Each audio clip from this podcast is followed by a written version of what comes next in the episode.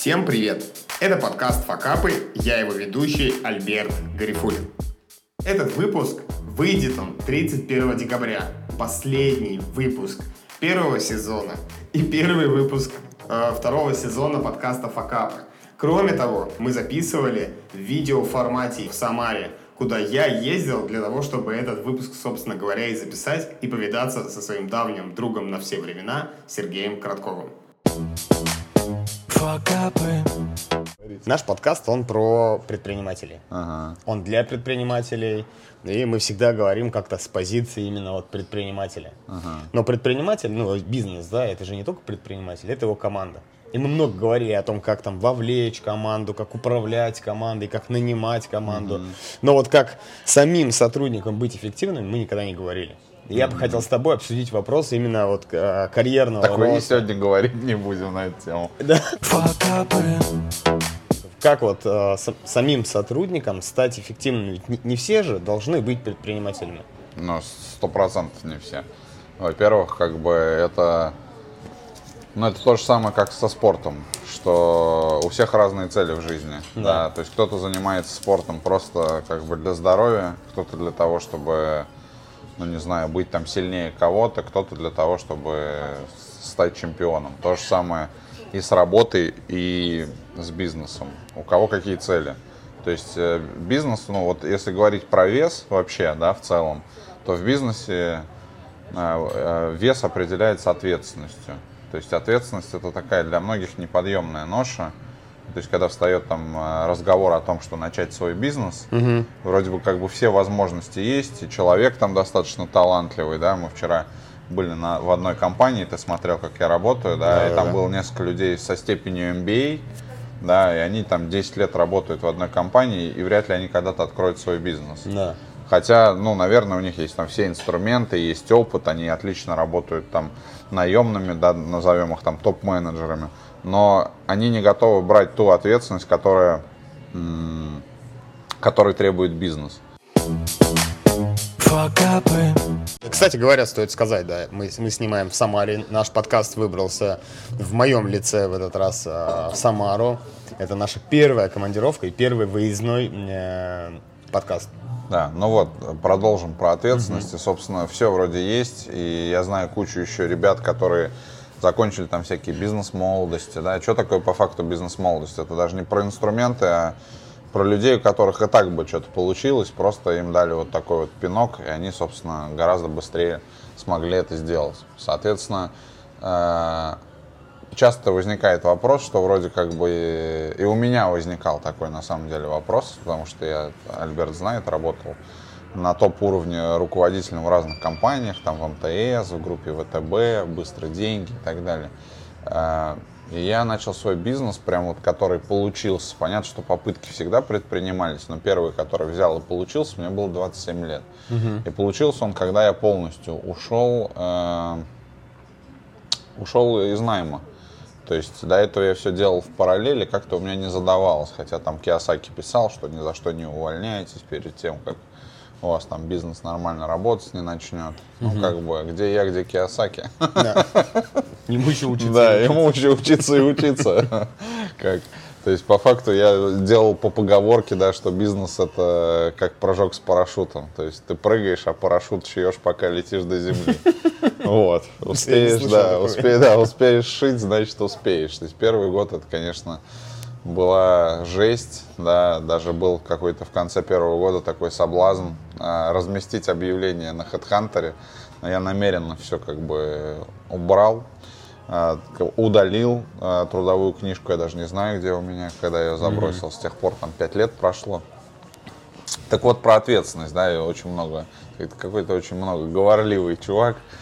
Про ответственность, да, я всегда думал, что, типа, ну, блин, вот чувак есть там, ему там 22-23 года, у него ни хрена там он, ни опыта в крупной компании, ни каких-то инструментов, он берет просто и что-то открывает и делает, делает, делает, делает. Это, и говоришь, блин, ну, тупые ошибки еще он делает, вроде как бы и бизнес и- и- идет. И я тогда понял, что дело, оно, ну, до конца понял, что дело, оно вообще не в знаниях и не в навыках. Дело, оно именно в отношении твоем к чему-то. И дело в ответственности, которую ты готов на себя принять. Потому что бизнес это прежде всего, э, так скажем, авторство за результат. И как бы и за хороший, и за плохой. В первую очередь за плохой результат. Да, потому что здесь идеально подходит, это раз уж у нас такой познавательный подкаст, да. да, принцип окна и зеркала. Вот есть книжка такая Джима Коллинза «От хорошего к великому». Я ее раз четыре, наверное, перечитал и всем рекомендую, вне зависимости от того, какого масштаба бизнеса. Там есть принцип окна и зеркала. То есть, когда все хорошо, я говорю, что это благодаря моей команде, благодаря обстоятельствам, так. благодаря условиям на рынке и там в целом, что звезды сошлись так, что стало все вдруг хорошо. Когда у меня все плохо, я смотрю в зеркало, в зеркале я вижу только себя. То есть, когда, э, ну, если коротко сказать, да, когда все плохо, я говорю, что проблемы из-за меня, из-за моего там неумелого руководства, возможно, не, не, недостаточного видения, да, там, понимания конъюнктуры рынка. Когда все хорошо, я благодарю, условно, вселенную, да, людей вокруг, чтобы так совпало, что мы там на коне. А вот. многие же наоборот думают. Ну. Ну, когда все хорошо, ты такой, это я. я красавчик. Это, я вообще. Я вообще красава. Как бы, если бы, когда все плохо, ну, блин, все эти уроды, вот все, эти сотрудники. Я считаю, что э, только счастливые люди могут давать качественный клиентский сервис и делать счастливыми других людей. Потому что, ну, как бы, если человек работает, ну, то есть у нас какая парадигма в России зачастую, что найти кого-то за копейки да. и тре- зашить ему вообще все подряд, чтобы он делал все подряд, э- и думать, что он будет это делать э, круто и будет, будет тебе благодарен, что спасибо, что в пандемии у меня есть работа. И, и бояться, что, чтобы он не ушел. Да, да, да, да ни хрена не так. Почему я э, подумал вот, тебя позвать именно? Это не был знаю, 2011 год. Я работал вообще до 2011 года оперуполномоченным отделу уголовного розыска.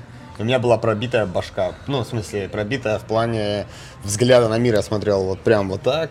И видел везде кругом виноватых.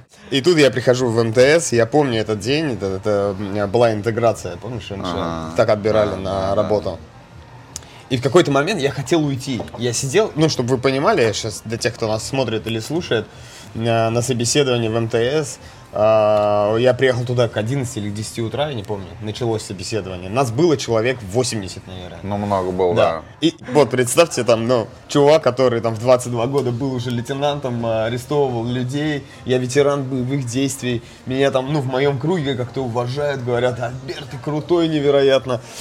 И вот я сижу, и заходит Серега, вот этот вот товарищ, и говорит, э, примерно, я сейчас не помню дословно, я об этом пост писал, и говорит, типа, ну, вот, наверное, кто-то из вас сейчас хочет уйти. Я такой, так, глаза поднял, так, обо мне, да, я хочу уйти. Угу. А, а ты же сидишь, хочешь уйти, но ты ищешь для себя, это, ну, какую-то последнюю каплю, Ну, да? стрёмно еще. Да, То есть, еще, что ну, другие подумают. Да, вот да, это да, вообще да, в целом жизненная да. история, когда э, ты думаешь, а что другие? Вот я сейчас, да. типа, что, я не мужик, что ли, что я слабак? Да, да, да. И вот я, и Серега говорит, смотри, ты вот здесь сидишь, хочешь уйти. Почему ты хочешь уйти? Потому что ты крутой, наверное. Ты себя считаешь крутым невероятно. Ты думаешь, э, вот у меня те заслуги, эти заслуги были, а я тут сижу, и, и мне что-то голову э, выносят. А вот теперь, говорит, задай себе вопрос. А что ты здесь сидишь-то на самом деле? Как ты здесь оказался? Такой крутой, со всеми наградами, со всеми регалиями, со всем своим охуенным э, эго, которое тебя, ну... Э, идешь э, устраиваться на работу продавцом. Да, продавцом. Ты будешь мыть полы, ты что этого не знал? Ты когда сюда заходил, ты этого не знал? Ты же сейчас эти все причины находишь, чтобы просто, ну, э, для себя придумать аргумент, почему тебе надо отсюда уйти. Ну, как бы, если у тебя есть это в голове... Если что, я тоже мыл полы, вырезал ценники, да. мыл витрины и Считаю, что это абсолютно и, нормально. И вот сказал, ну, типа, ты можешь уйти, вот я сейчас сказал это правду в глаза всем, кто так считает. Ну, реально, вам лучше стоит встать и уйти. Но, если тебе сейчас стало хоть чуть-чуть стрёмно, задай себе вопрос, как так получилось, что ты конкретно делал неправильно в этой жизни, почему ты здесь оказался на, вот в должности помощника продавца, даже не продавцом. И, Притом и... я хочу заметить, да, на то время, ты сказал, 2011 год был, мне было 23 года. Да. То есть я руковод... был уже руководил по Волжьям, получается, там 500 магазинов было э, именно по HR-службе полностью весь персонал, там несколько тысяч сотрудников. То есть, У меня, короче, то бомба. есть по факту, да, то есть э, по факту он, тебе практически столько лет, столько, же, сколько Да, мне было тогда. и от меня это и бесило, он мой ровесник. И, и я-то вижу, ну, Серегу, какой-то чувак, который по воде ходит, э, вокруг него солнце летает, отсвечивает. его. Серьезно, это вот, ну... Ну, не, я никогда так не ходил. Ну, в смысле, это э, я А, тебя ну, может быть, со сказал, своей да, позиции, я достаточно да, простой да. всегда был и остался. Это как бы- А, и, и- и я сел, и меня реально бомбануло, я подумал, блядь, это я косяк. Ну, не кто-то там, где-то, зачем-то, почему-то. Я сам могу выбирать, кем мне работать, где. Я тогда себе сказал, вот в этот э, день, что я стану бизнес-тренером, и я так же, как ты, там буду ходить и обучать людей. Я тоже буду ходить по воде. И буду ходить по воде, и вокруг меня солнце. И люди будут смотреть и говорить, блин, я хочу умереть. Я увидел, увидела его и все, хочу. Семь лет я шел по этому пути. Вот, и, ну, не забыл этот день, чтобы ты понимал. Вот это, это, это долгий путь. Я потому, забыл этот день. что, потому что я распиздяй. Ну, если Ну, бы- я рад, что как бы для тебя, то есть, ну, честно, я вот не... Я, я часто не помню, мне там, ты не первый человек, который говорит, да, что подобное, вот ты там изменил там жизнь. Я никогда не помню. Ну, то есть это не в том плане, что я говорил незначимое. Я просто как бы говорю, как считаю. Сегодня я тебе могу рассказать историю короткую, да, по поводу, не знаю, может, это повлияет на него, не повлияет. Ну, один парень мне писал, да, там скидывал резюме, ему там 22 или 23 года, вот примерно так. Вот, и у него там небольшой какой-то опыт, он работал где-то там, в, условно, какой-то там а, закусочной се- се- сети, да, работал там полгода потом а, в туризме, пока вот эта пандемия не случилась. Вот, и он мне пишет, что там, неужели нет там на меня работы, я такой вот, у меня, я знаю там английский, вот это. Я ему говорю, слушай, у меня есть как бы там опыт, э, ну, сейчас вакансия нужна, ну, мы занимаемся еще подбором, обучением. Это второе направление бизнеса. А, Я, я говорю, слушай, вот ну, ну, у меня сейчас как бы вакансия, на которую ты более-менее могу подойти, это там по холодным звонкам. Вот, но у тебя нет со- соответствующих компетенций. Вот, он мне ничего не ответил, что я там хочу, не хочу, да, он такой, вот я такой весь красивый, в доспехах, должен работать в такси сейчас за 3000 в день и, и неплохо. Вот, я говорю, я ему, я ему просто с утра встал что-то, я ему сейчас прям даже зачитаю, что я ему ответил. Можно же, да, мы в Да, этом да, формате? Да, да, да. Прям, чтобы было максимально честно и не, не игриво. Пока И- Серега ищет. Да, и он, я нашел уже, он говорит, Это подкаст факапы. да, он пишет, что типа надо, да, надо, зря я типа после франшизы там того-то, того-то ушел в эту там сеть, надо было дальше свое делать. Очень странно, что в современной России я могу больше заработать как таксист, чем как человек с высшим об- образованием в сфере недвижимости, инвестиций и знанием английского там B21. И Я ему пишу прям прямым текстом, типа, чувак, твои компетенции, мне кажется, однобокими, и дело не в России, а в тебе. Важно диверсифицировать свои умения и знания. Высшее образование в стране ничего не значит, а английским никого не удивишь. Это честно, чтобы тебя в реальность вернуть. Плюс недостаточно активно ищешь. Видимо, у меня никогда не было проблем с работой, когда я искал. И когда мне действительно нужна была работа. То есть я ему пишу, что факт работы, да, именно. То есть, ну, я и грузчиком работал, и вагоны разгружал, да, там, и машины мыл. Что только, блин, не делал, да. Ну, просто когда нужна работа, тебе нужна работа. Да. То есть, и типа, э, он такой, спасибо, сейчас нет проблем тоже найти работу, на которой платят 25-35. Чуваку как бы там 21, 22, там 23 года максимум. И с одной стороны, вроде возраст такой, надо соглашаться, да, сам же пишет. Но на предыдущих работах я получал не меньше 50. И в этом и сложность найти работу. Не хотят мне платить за мои компетенции, видимо, больше. Недостаточно их. А там, где меня берут, платят мало, увы, уже мне невыгодно.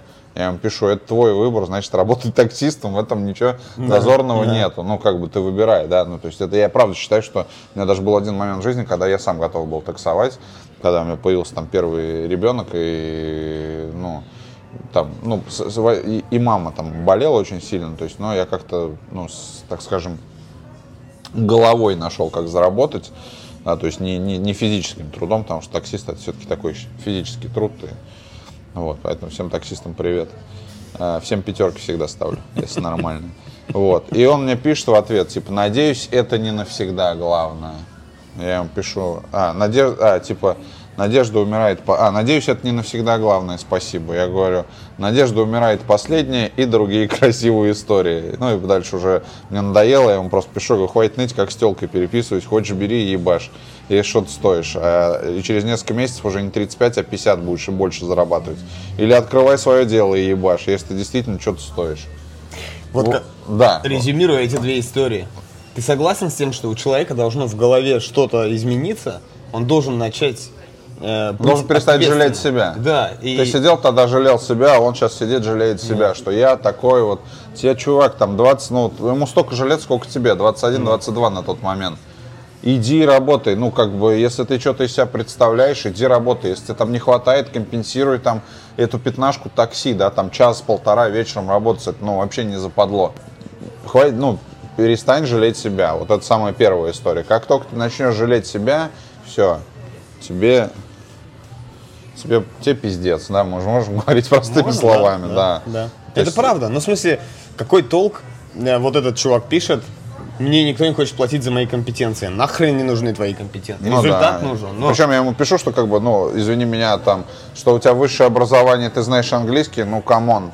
Любой, ну, как бы у нас в стране вообще рекордное соотношение по населению, сколько есть высшего образования у людей, и чё, ну, как бы, чё, ну, 35, там, в 22 года, ну, не самая плохая зарплата даже сейчас, да. Ты, по крайней мере, какой-то стаж можешь получить, год там проработать, либо на этом месте вырасти, Да. либо на другое место пойти, да. Значит, не нужна работа. То есть это вот, ну, парадокс, что я, ну, ищу работу, не могу найти, вот есть как бы то, что меня устраивает по должности, но там пятнашку мне не доплачивают. Ну, добей пятнашку, придумай что-то, ну, что-то как, это, как мудак-то.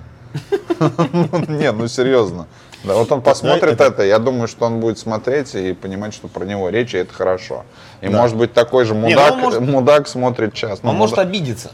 И- и- ну, ну, опять же, он... Это его выбор. Да, почему он обидится? Потому что снова будет себя жалеть. Короче, не жалей себя. Жалеть можно себя, это вот э, херня, на которую ты попадаешь про не только вот там в 22 года, да, потому что я уверен, что у нас взрослые люди там и за 30 смотрят. Это и в бизнесе ты в эту ловушку можешь попасть. Очень много людей попали в ловушку в эту в этом году, когда пандемия, о, мы все умрем, у людей нет денег, сами нарешали себе в голове, Да, что да, все проблемы, будет хреново. Да, то есть у меня это лучший год вообще, там, если брать отдельные там критерии с точки зрения дохода, он просто рекордный, да, там, по тому, сколько я заработал, да, не потому что у меня один из бизнесов связан там с едой, да, потому что, ну, мы реально там росли. Второй а, одно время умер. И умер он по той причине, что как бы я сам им не занимался. Это был как раз HR и обучение персонала. Я думаю, ну, сейчас пандемия, ну, Да, вот это да, я прям, да. наверное, это никому не нужно, все там это. Да ни хрена, любая компания успешная, ей всегда нужно. Потребность в хороших людях, а мы им ищем именно так хороших, эффективных людей, она есть всегда. Потребность в обучении, она еще более там возросла. И когда вот я это понял летом, что а с чего я решаю вообще за наших клиентов и начал там интенсивно делать, у нас, ну, ты сам понимаешь, ну, ты сам вчера там видел, то есть крупные клиенты, я беру там никак, не скидками, да, мое время не стало стоить там дешевле, то есть э, этот бизнес, который там приносит э, достаточно неплохие деньги э, там в месяц, да, и, э, поэтому, ну, вот я просто повелся на вот эту вот историю для себя, красивую, которую в голове придумал, что, ну ладно, еда растет, перекроется этим, туда ничего не нужно там инвестировать время, когда отомрет, я снова этим займусь, а потом, типа, Второй важный момент, это когда ты сам себе начинаешь в голове выдумывать э, какие-то проблемы, ну, вот прям ограничения, что это нереально. И мне никогда этого там, ну, не достичь, да. Много людей реально... Вот второй, да, хорошо. Вот вторая история, да, по поводу бизнеса, связанная с доставкой с едой. У нас там на Черную пятницу мы там ставим всегда рекордные там какие-то цифры, да, потому что делаем там реальные скидки, наверное, из немногих, кто это делает там в Самаре, из немногих, кто в России, да, то есть мы реально договариваемся за два месяца там с поставщиками, с фермерами, что мы выкупим вот такой объем за наличку сразу, да, но дайте нам такие скидки. И вот у меня три года подряд, сколько мы это делали, всегда была провальная неделя после Черной пятницы. Я уже, собственно, на не- морально всегда был к этому готов и говорил себе, ну, мы как бы, ну, все заказали, кто хотел. Да, ну, как бы мы нормально заработали, ну, просядет неделю, потом потихоньку начнут оживать. А в этом году, когда я понял, что типа, ну, это закажут те люди, которые у нас есть в базе. А сколько, да, людей есть, которых у нас нет в нашей Да, базе клиентской, да. И мы сделали больше, чем в два раза больше, чем а, за предыдущие годы, э, за эту неделю. Да, конечно же, случился спад после Черной пятницы, логично, потому что скидки убрали. Но мы сделали минимум там на 100, про- ну, там где-то на 120% больше, чем в аналогичные недели в прошлые года. То есть это вот опять же, да, установка, ну, то есть это никуда не девается, то есть невозможно, да, там сходить на какой-то там тренинг, обучение или что-то еще и проработать, что у тебя раз это исчезло в голове. Каждый раз ты все равно делаешь в голове свой выбор, и каждый раз твой мозг пытается, ну, мозг так устроен у нас, что он всегда ищет какие-то более легкие пути, он понимает, что, ну, нахрена мне думать, как сделать так, чтобы после Черной Пятницы было хорошо, да, там. Легче шо- же сдаться, сказать, ничего не, не получится. При этом-то в голове-то я у себя не сдаюсь. Да. Ну, как бы, я же, правда, мы же всю базу, там, так скажем, я говорю, про- пропылесосили. Нас заказали, ну, практически все. Мы там и рассылкой бомбили, да, мы просто вот выкачивали, чтобы заказали все, да, то есть мы там побили даже те цифры амбициозные, которые мы ставили. Вот, и как бы я-то для себя уже красавчик, мы там все заработали, все довольны. Вот, но по факту отмазка-то она и дальше работает. Я как бы, что хочу вам сказать, что и дальше это будет в жизни встречаться на другом масштабе, да, когда у тебя будет еще что-то больше, да. Просто другой вопрос, что м, можно было на этом этапе там сойти и на этом уровне мышления остановиться, то есть и то есть это же по факту тоже жертвенная позиция, я такая безответственная. Все заказали, я никак не могу повлиять, э, у людей там денег меньше, все, ну, куча историй, люди на, на Новый год уже экономят, последние недели Нового года мы все заработаем, и другая херня, которая у каждого из нас, я уверен, что есть в голове. Ну, то есть возьмите вот простой вопрос, да, если у вас там есть какой-то бизнес, вот у нас там с доставкой, у нас несколько тысяч э, там клиентов в базе, да, и, соответственно, ну, сегментируйте вашу целевую аудиторию, кто может воспользоваться вашей услугой или товаром.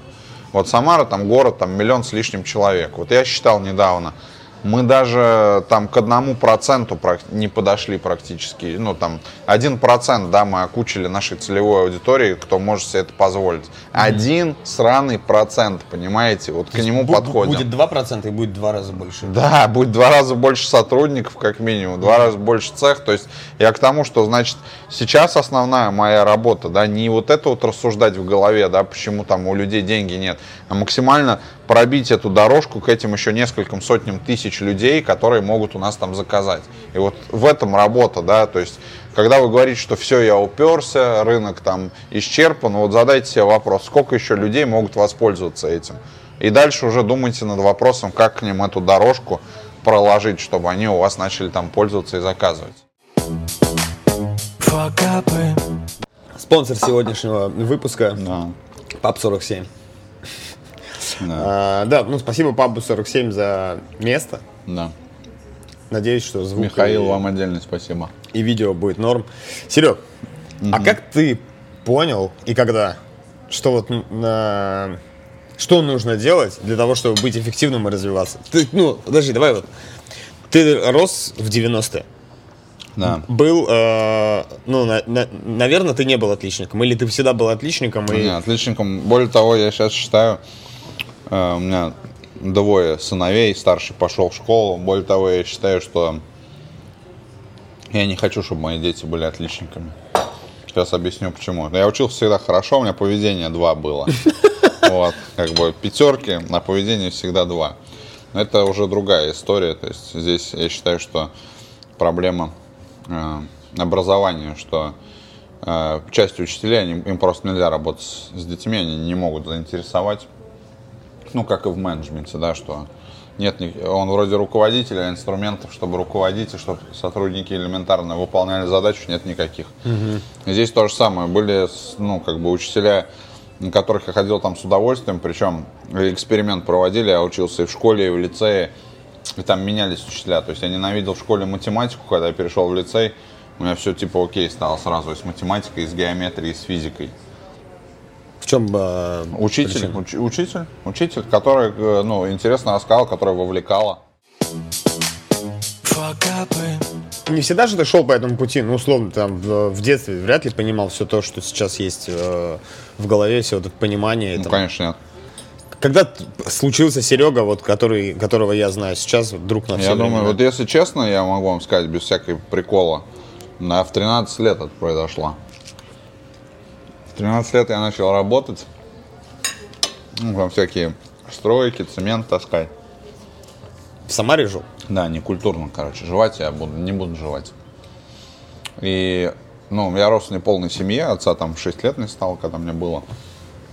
Вот, я пошел не потому, что, как, типа, там, в американских фильмах, там, карманные какие-то деньги, а потому что, как бы, жрать нечего было. Это после 98 года. Ну, у матери было там такое предпринимательство, ну, наверное, сейчас называется самозанятый. У нее был магазин стройматериалов, тогда еще не было никаких сетей.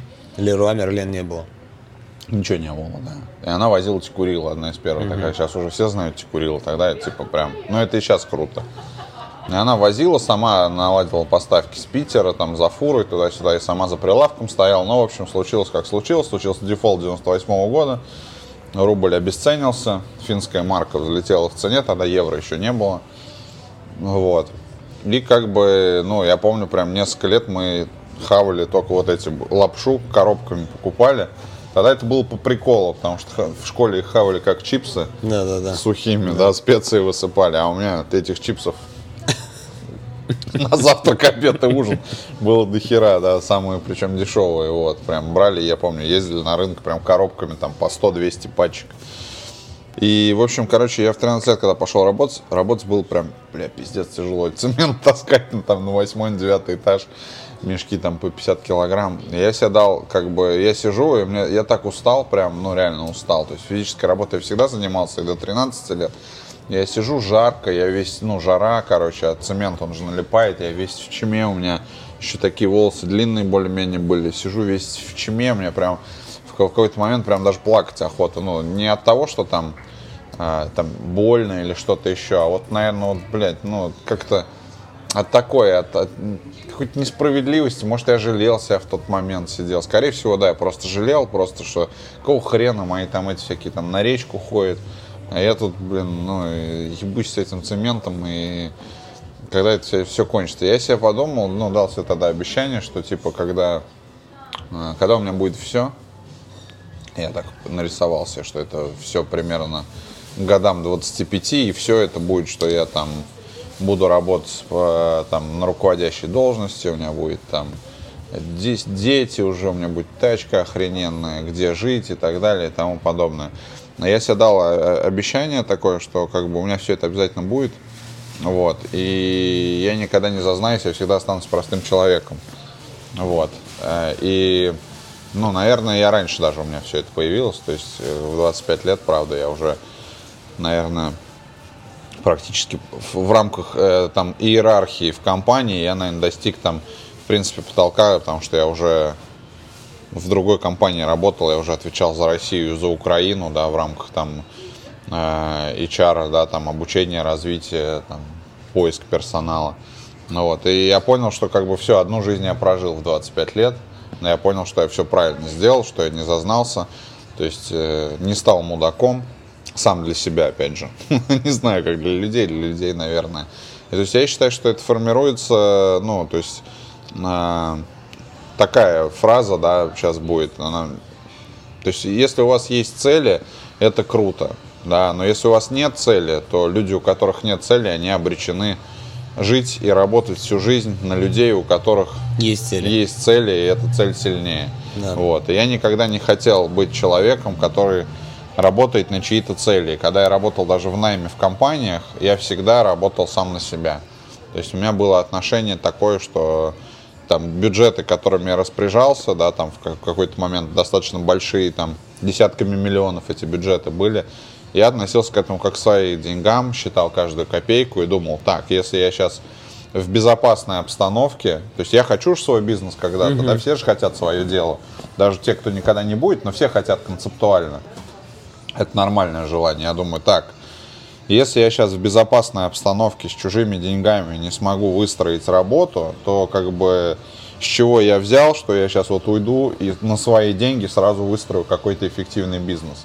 И поэтому я как бы долгое время использовал э, компании, в которой я работал, как площадку для того, что для тренировки своего будущего дела. При этом как бы компании всегда были более чем в плюсе, да, потому что ну, мы всегда выдавали лучшие результаты в рамках вообще всей страны и даже в рамках там отрасли, да, то есть как бы, когда я работал HR э, полноценно в найме, я был, ну, наверное, точно там э, в, в топ-500, а может быть там даже в топ-100 входил именно там по тем инструментам, которые я делал, и по результатам, которые я делал вообще по всей стране. Потому что то, что мы делали, это, ну, опережало там. То есть сейчас что-то я смотрю, начинаю делать, я понимаю, что мы это там лет 10 назад сами делали, переводили там с английского да, да, да. И, и, так далее. И ты понимаешь, что, ну, ты ну, как бы этим не надо гордиться уже, но это как бы приятно осознавать, что, ну, все равно все к этому пришло, да, и ты был как бы пионером.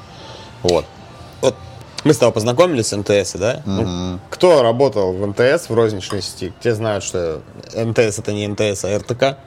Да? Mm-hmm. Mm-hmm. И вот, ну, э, все мое окружение, с ребятами, с кем я общаюсь, э, оттуда РТКшные, все говорят, абсолютно каждый, что РТК это была сильная школа для управленцев. Это, ну, это вот здесь я прям а, руками, ну, по факту, за. По факту, да, все. А ты был у истоков этой школы, ну, как бы ты и создавал эту школу, получается. В том числе, да. В ну, России. не один, в том числе, да. Ну, участвовал в этом. Давай. Ну, какие-то программы прям я делал, но мы создавали команду, у нас была сильная команда. Как так? Откуда, откуда вы, ну, откуда брать было информацию? Потому что я помню, там, 2010 год, когда я устраивался, или 2011 это был. И, и... Ну, во-первых, на тот момент был э, уже, э, была Евросеть связной, был Жень Чичваркин, был Максим Ноготков, и как бы к нам пришли ребята, ну, когда МТС, это же РТК, да, строили ребята из Связного. Угу. Они, ну, то есть у них была своя база, у меня была своя база, потому что я на тот момент обучался, то есть я пошел обучаться именно, мне было интересно, как писать тренинги, как обучать людей, то есть это, то есть я был, наверное, в МТС одним из немногих поначалу людей, которые имеют академическое образование, как правильно вообще строить тренинг, что такое тренинг, из чего он состоит, да, какие способы есть, как работать с управно... и управлять групповой динамикой, да. Угу. То есть, то есть я вкладывал деньги в свое там дополнительное образование. Ну и, соответственно, у нас э, мы были одни из первых, кто просто перестал э, играть что ситуации, что представьте, с космоса прилетели пришельцы, у них было четыре яблока, да, и вот что-то там сделайте. Мы начали просто первыми, кто начал делать кейсы про работу. Угу. Мы брали практику, что продавец, представьте, к вам пришел клиент, да, ему нужно такой вот там функционал, да, и, и а, а у вас там этого нет, что вы будете делать? Все, то есть мы ну, мы первыми, кто, наверное, в России, э, потому что это началось вот, ну, именно тренинги прогрессивные, они распространились именно с сотового ритейла. Там да. сейчас и в пятерочках, и в магнитах, и в почтах России, да, именно от этого. И даже в производственной компании, там, Сибура и прочее. Э, мы первыми, кто в России, по крайней мере, поняли, что а нахрена нам вот эти тренироваться на кошечках, если мы людям можем заложить кейсы, реальные истории, и реально сейчас там посмотреть, как он будет работать, если в жизни у него возникнет такая ситуация. Угу. И мы брали не какие-то там редкие частные ситуации, мы брали ситуации, которые ну, повседневные происходили практически каждый день.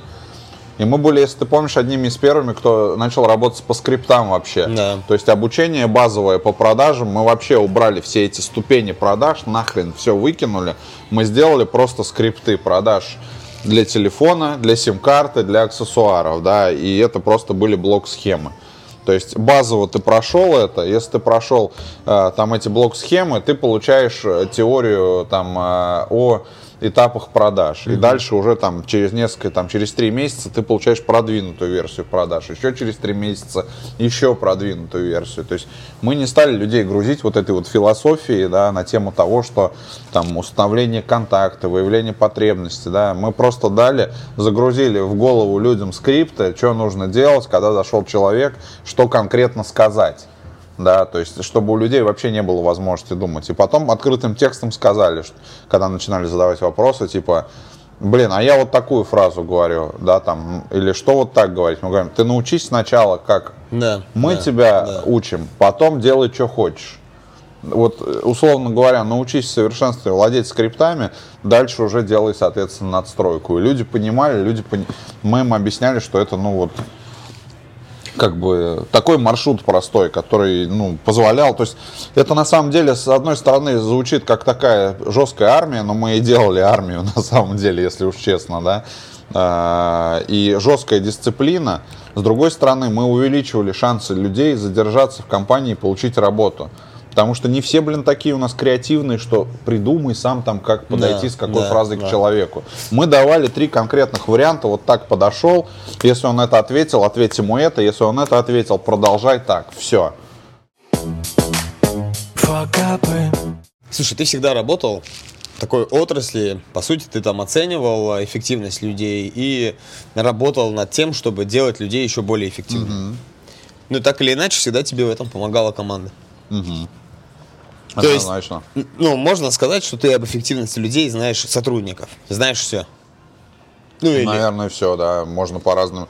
Ну, по- постоянно что-то, конечно, появляется, да, но вот именно какие-то основные фундаментальные метрики, да, как оценивать там сотрудников, да, как их там разделить, ну, наверное, я знаю, ну, почти все.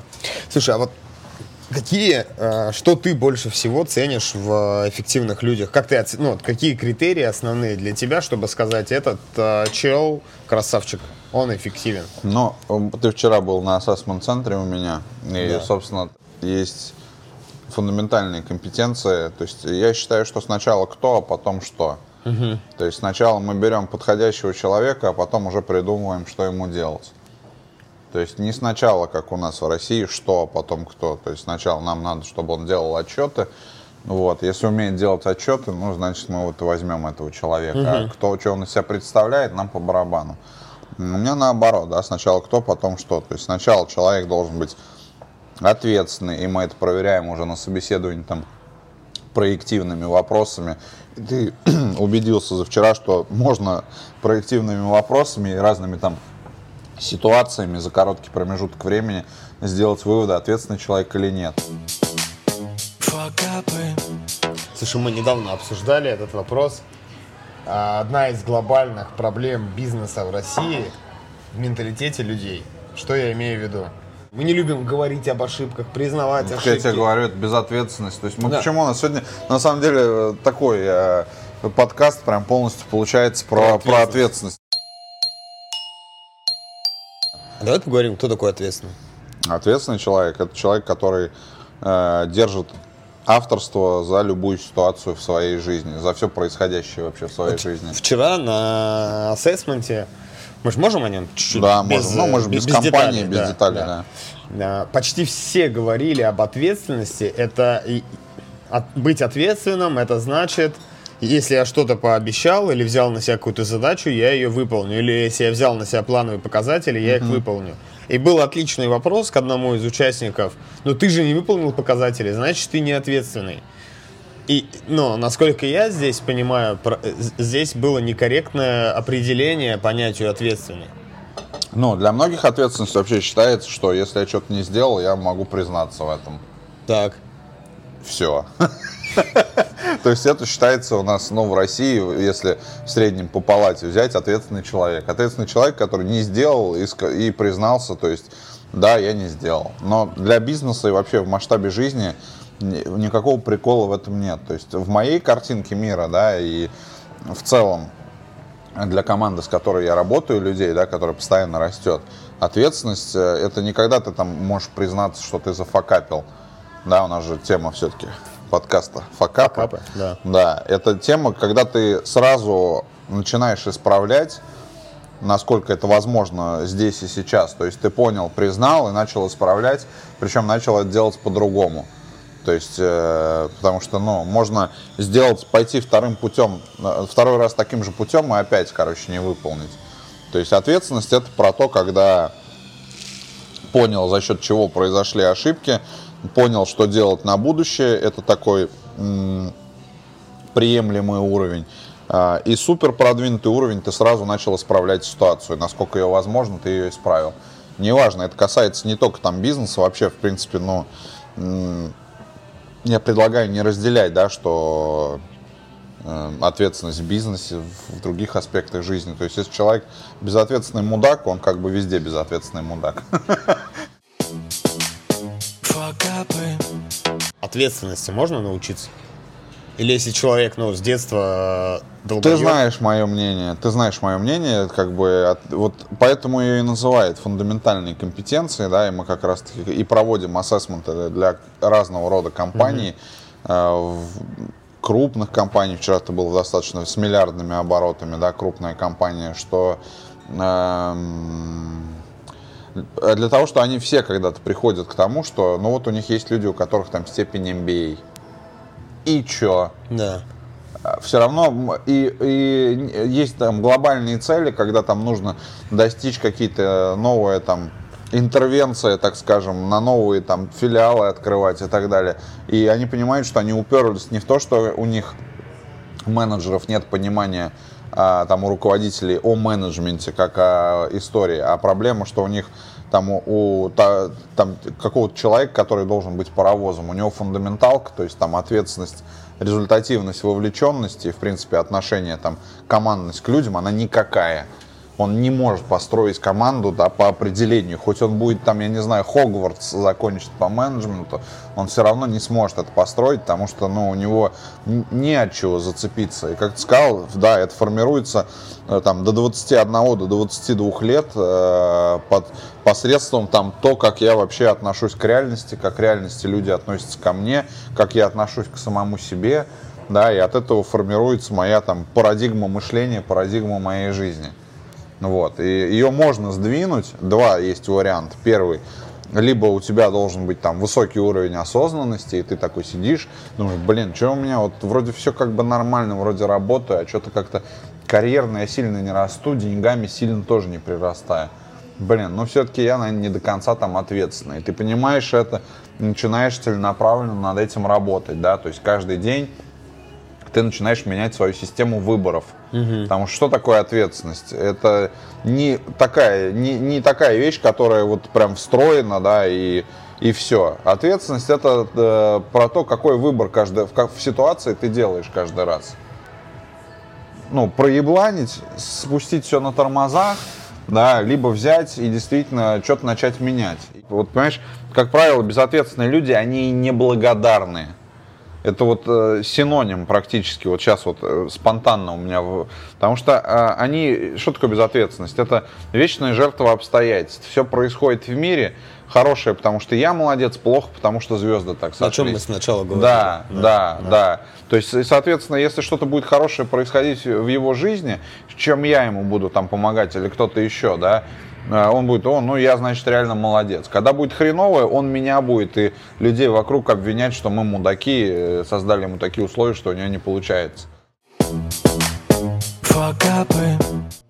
Что я увидел в 2011 году, когда смотрел на тебя и на, ну, на твою команду вот, э, тренеров, ребят? Я видел ну, два таких э, критерия, два качества людей – вы свободно общались на ты. Ну, мы ну, сейчас, они все да, мои друзья. Да, да. И, я, то есть, общаемся. видел до этого как руководителей там. Э, Григорий Вячеславович, там, товарищ полковник, все друг другу на вы, вот эти вот сложные бюрократичные вот эти схемы, и тут все друг другу спокойно на ты, ха-ха, хихи, вы что-то могли там выйти, поржать, прикалываться, там друг друга подстебывать. И второе, в то же время была какая-то э, прямая не агрессия, я не знаю, критика. Ну, то есть, э, ты гандон. Обратная связь да, это называется. Ты сейчас поступил как гандон. Обратная и, связь, да. да. И насколько, ну, что нужно сделать, чтобы быть таким строгим, как ты вчера. Я вспоминаю вот этот э, ассессмент, на котором я был. Я вспомнил тебя тогда, ага. и ничего, ну... Флэшбэки пошли. Флэшбэки пошли, да, потому что в какой-то момент Сережа может, ну, там, ржать, да, спокойно общаться, и в то же время сказать, типа, ну, ты реально как гандон сейчас поступил. Ну, и, да, да, не Юли, да, чувак сидит там, взрослый, там, сколько ему, 45, 45 лет, лет, да. Да, и ты ему говоришь, слушай, не Юли, и он, ну, по сути, ты для него пацан, наверное, где-то. Я тебе вчера рассказал, ты говоришь, как вот у вас были такие неформальные отношения? А, неформальные отношения, они были, то есть, условно говоря, если э, ты выполняешь правила игры, которые есть командные, хочу сказать, что они для всех одинаковые были. То есть у нас нет никаких двойных стандартов. То есть прежде всего, э, что я говорю делать там, ну или говорил делать, Ты да, какие-то сам. стандартные, я делаю сам. Да, то есть меня невозможно подтянуть за мои слова, да, за действия, потому что я сам их выполняю. Ну вот, и, соответственно, как бы, ну, вообще, я считаю, во всем самая эффективная история, и там, в любой вообще истории, там, в спорте, в бизнесе, в семье, для своих там детей, да, это личный пример, потому что ты можешь говорить своему ребенку не кури, при этом затягиваться сигаретой и говорить, это херня, не Вредно. смотри, да, это вредно, это вредно, да. А второе, э, ну, называть вещи своими именами. То есть, э, почему я могу сказать людям э, прямо там не Юли или что-то еще? Потому что я в первую очередь готов услышать что-то подобное о себе. Когда ты готов, ты настолько как бы э, коммуникабельный и с, с развитыми там речевыми какими-то слуховыми функциями, что ты готов услышать любую обратную связь о себе, даже там неприятную. Вот. И дальше продолжить там диалог.